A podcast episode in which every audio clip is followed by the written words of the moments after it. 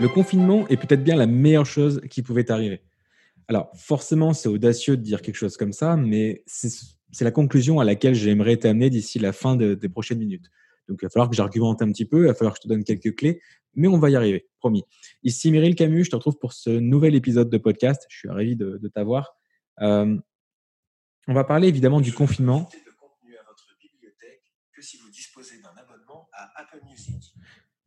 D'accord, donc Siri a décidé de, faire le podcast à ma place. Je vais l'éloigner de moi.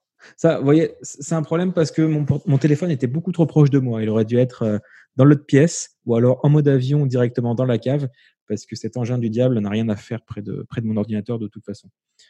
Si j'en viens à ce que je disais, je parlais du, confinement et bah, évidemment, c'est euh, est-ce que c'est une bonne ou une mauvaise nouvelle? Je ne sais pas. Je sais juste que c'est une nouvelle. Parce qu'à l'heure où j'enregistre ce podcast, on est le 1er novembre et voilà, on est, on est à la première semaine de la seconde vague de confinement. C'est quelque chose d'assez spécial, hein, cette histoire de, confinement, mais je suis pas là pour, pour parler de est-ce que c'est bien, est-ce que euh, est-ce que c'est la bonne solution ou pas. Euh, pas du tout. C'est pas du tout le propos. Le fait est qu'on est face à ce confinement et que du coup, bah, il va y avoir des, réactions euh, suite à ça, quoi. entre les business qui ferment, euh, la, vie sociétale qui change.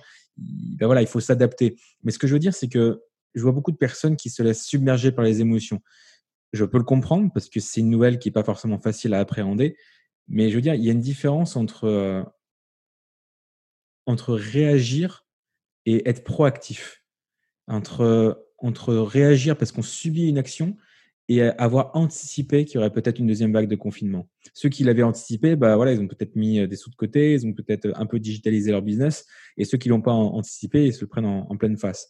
Alors je conçois que ce soit pas euh, faisable ou facile pour tout le monde, mais là où je veux vraiment en venir, c'est que il faut se, faut se concentrer sur les choses sur lesquelles on a le contrôle. Le fait est qu'il y a un confinement avec des répercussions. Voilà, c'est une nouvelle. C'est ni bon ni, ni mauvais. C'est voilà, ça c'est les faits. Maintenant, est-ce qu'on le prend bien? Certains vont bien le prendre. si j'étais PDG d'Amazon, je serais plutôt content qu'il y ait un, confinement, pas vrai? Mmh, D'autres vont mal le prendre. Si j'étais euh, patron d'un restaurant que je venais d'ouvrir euh, il y a un an, forcément, je, ne serais vraiment pas bien, quoi. Donc, c'est une nouvelle qui est neutre. Pour certains, c'est une bonne. Pour d'autres, c'est une mauvaise. C'est comme ça. Il y a un certain équilibre, on va dire. C'est ce qu'on retrouve dans, beaucoup d'événements et de phénomènes de toute façon. Donc, on n'a pas le contrôle sur ce qui se passe, mais on a le contrôle sur comment on réagit. Peut-être que c'est un excès d'optimisme de ma part, mais j'ai tellement poncé l'effet cumulé de Darren Hardy, un des tout premiers livres de développement personnel que j'ai lu il y a quelques années. J'ai tellement poncé et j'ai vraiment ancré en moi la citation suivante. C'est que je ne suis pas responsable euh, enfin, quoi qu'il arrive, je suis responsable à 100%. Je ne suis pas responsable euh, de ce qu'on me fait et de ce qui m'arrive, mais je suis responsable à 100% de la manière dont je réagis à ce qui m'est fait. Vous voyez? Donc, là, il n'y a pas longtemps, on m'a demandé, euh, un, proche m'a demandé comment ça se passe le confinement, est-ce que ça va bien pour moi? J'ai répondu, bah, je ne peux pas, comment j'ai dit ça? Je ne peux pas changer la météo, mais je peux contrôler si je prends un parapluie ou non. Donc là, il pleut, je prends un parapluie. Le confinement, c'est pas agréable, c'est sûr. Ben, prenons un parapluie. Et le parapluie, c'est une série d'actions, c'est une série de choses que tu peux faire et donc je vais parler dans ce podcast. Une autre citation euh, que je voudrais te partager, que cette fois-ci j'ai noté, c'est une citation de Marc Aurel.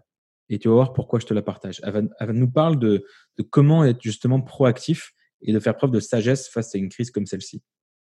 La citation de Marc Aurel dit Mon Dieu, Donnez-moi la sérénité d'accepter les choses que je ne peux pas changer, le courage de changer celles que je peux changer, et la sagesse de distinguer les premières des secondes.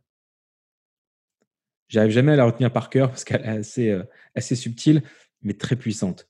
Donnez-moi la sérénité, cette force d'esprit d'accepter les choses que je ne peux pas changer. Il y a des choses qui nous arrivent, on ne peut pas les changer. Donne-moi le calme, le zen, la sérénité de l'accepter et de me dire, je ne peux rien y faire. On est face à un confinement, si on habite en France ou dans plusieurs pays d'Europe, on ne peut rien y faire. Ça, on peut pas. il faut accepter de ne, pas y pouvoir y faire grand chose. On peut pas.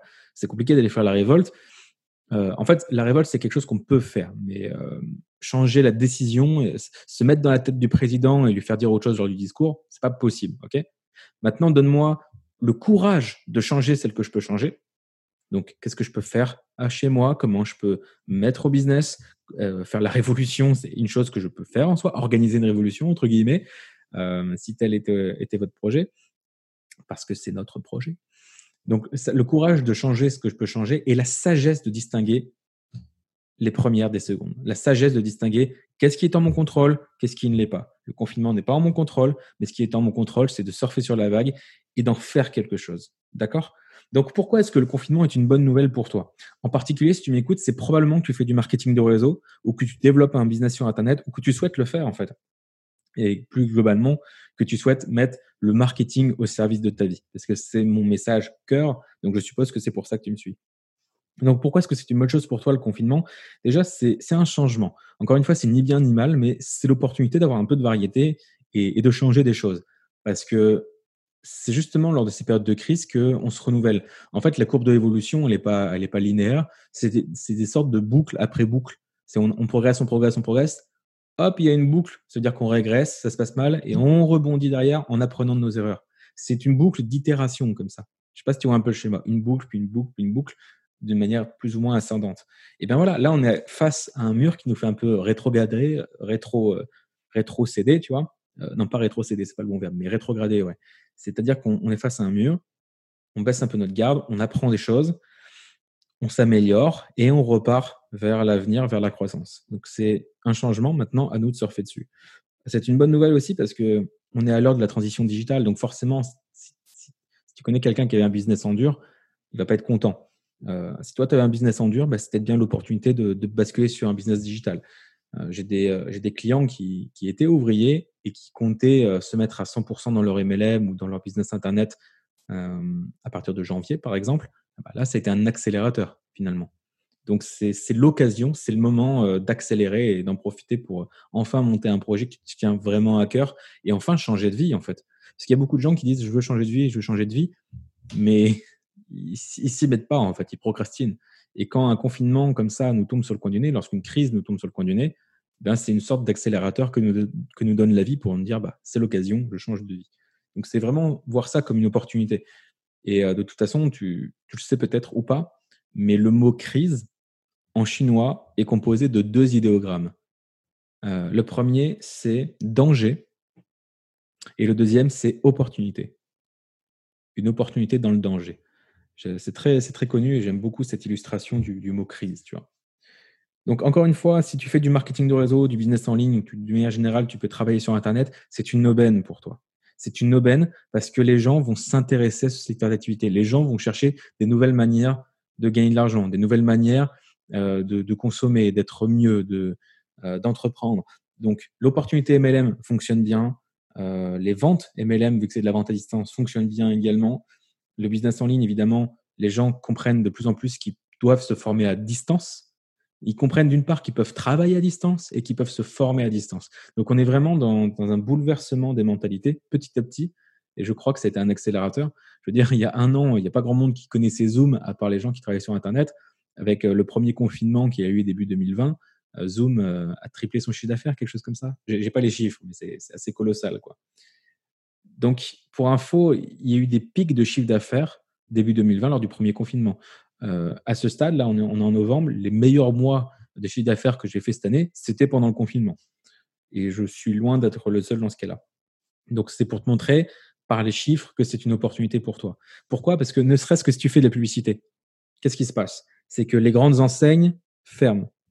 Peut-être pas toutes pendant ce second confinement, mais globalement, c'est ça. C'est qu'une bonne partie des entreprises cessent leur activité donc, qui dit baisse d'activité dit pas de pub, par exemple sur Facebook. Qui dit pas de pub sur Facebook dit plus de place euh, pour mettre ses pubs sur Facebook, dont donc euh, euh, comment on dit, donc le, coût en fait, le coût des publicités baisse. En clair, moins il y a d'annonceurs, moins c'est cher de, mettre des annonces. Plus il y a d'annonceurs, plus c'est des enchères et donc plus il faut payer cher.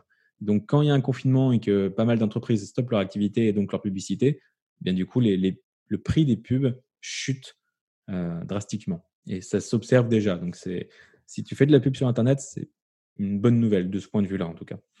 Et enfin, pourquoi est-ce que c'est une bonne chose pour toi le confinement? Parce que c'est l'occasion d'avoir un challenge, encore une fois. Je parlais de changement tout à l'heure, mais là, je te parle carrément de challenge. Quand, le confinement est arrivé, donc j'étais en séminaire, j'ai fait un podcast justement à ce moment-là.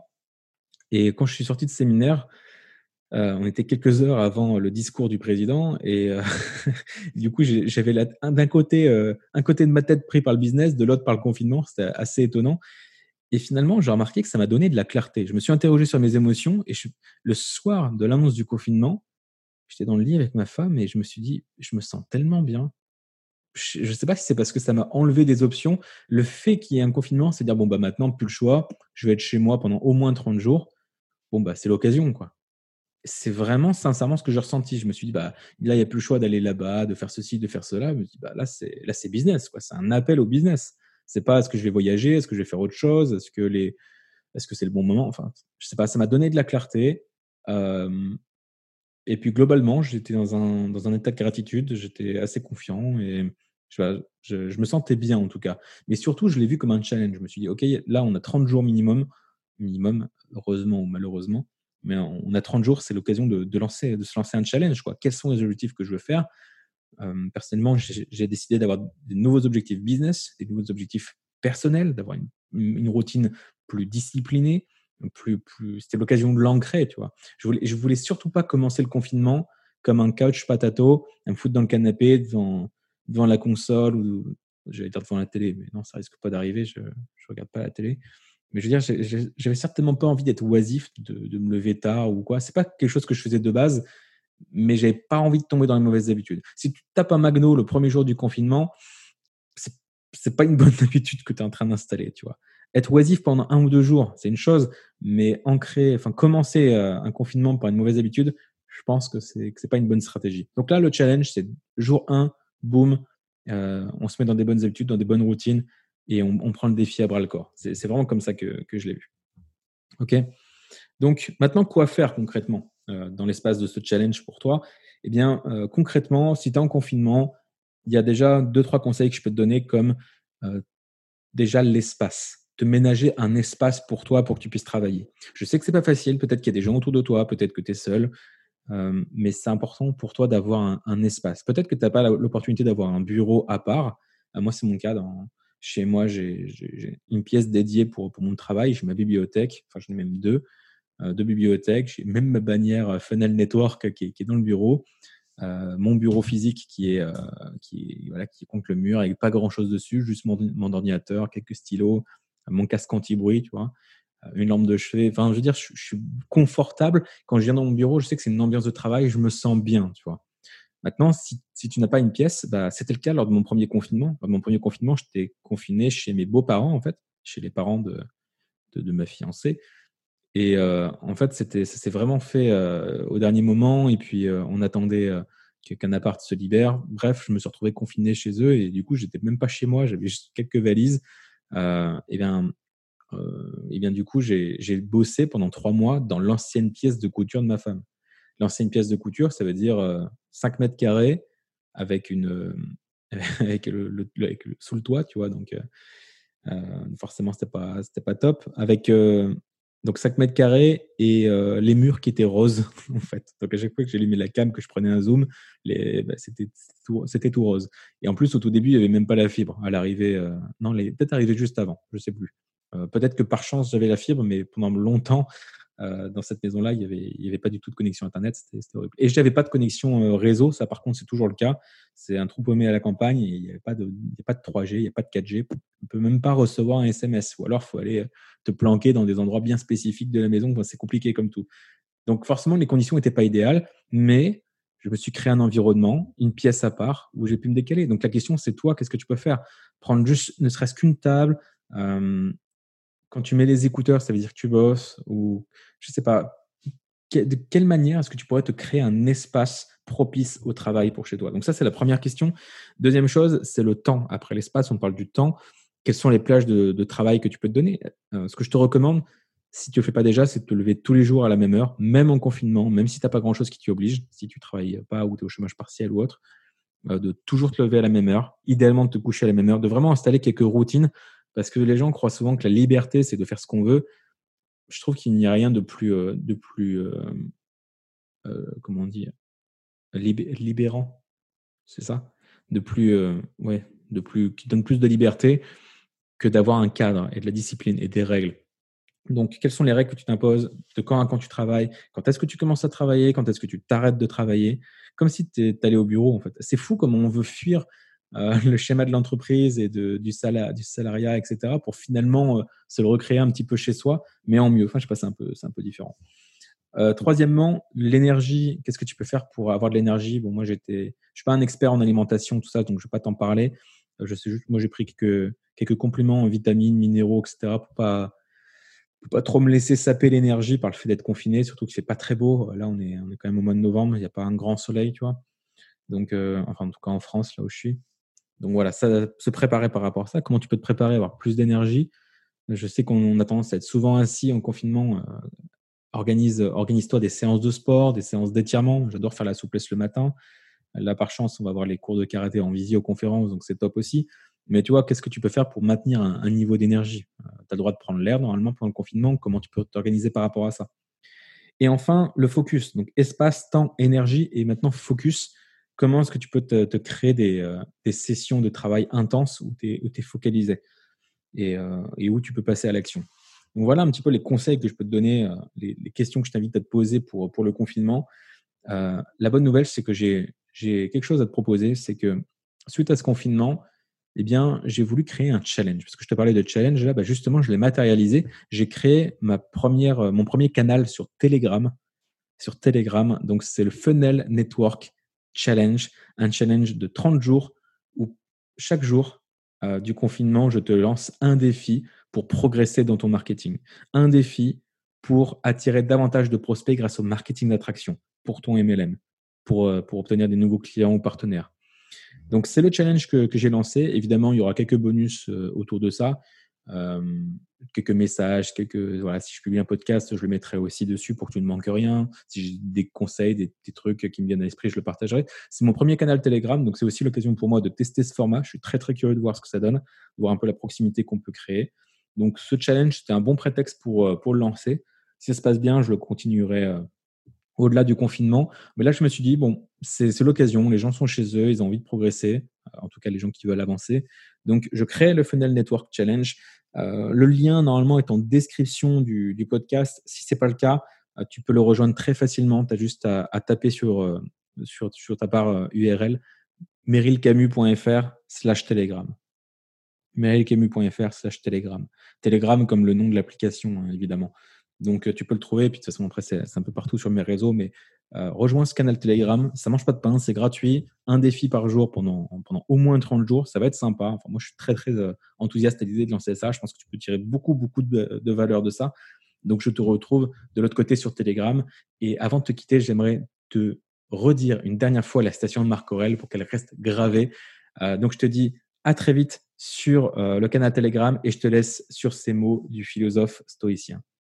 Mon Dieu, donnez-moi la sérénité d'accepter les choses que je ne peux pas changer, le courage de changer celles que je peux changer et la sagesse de distinguer les premières des secondes.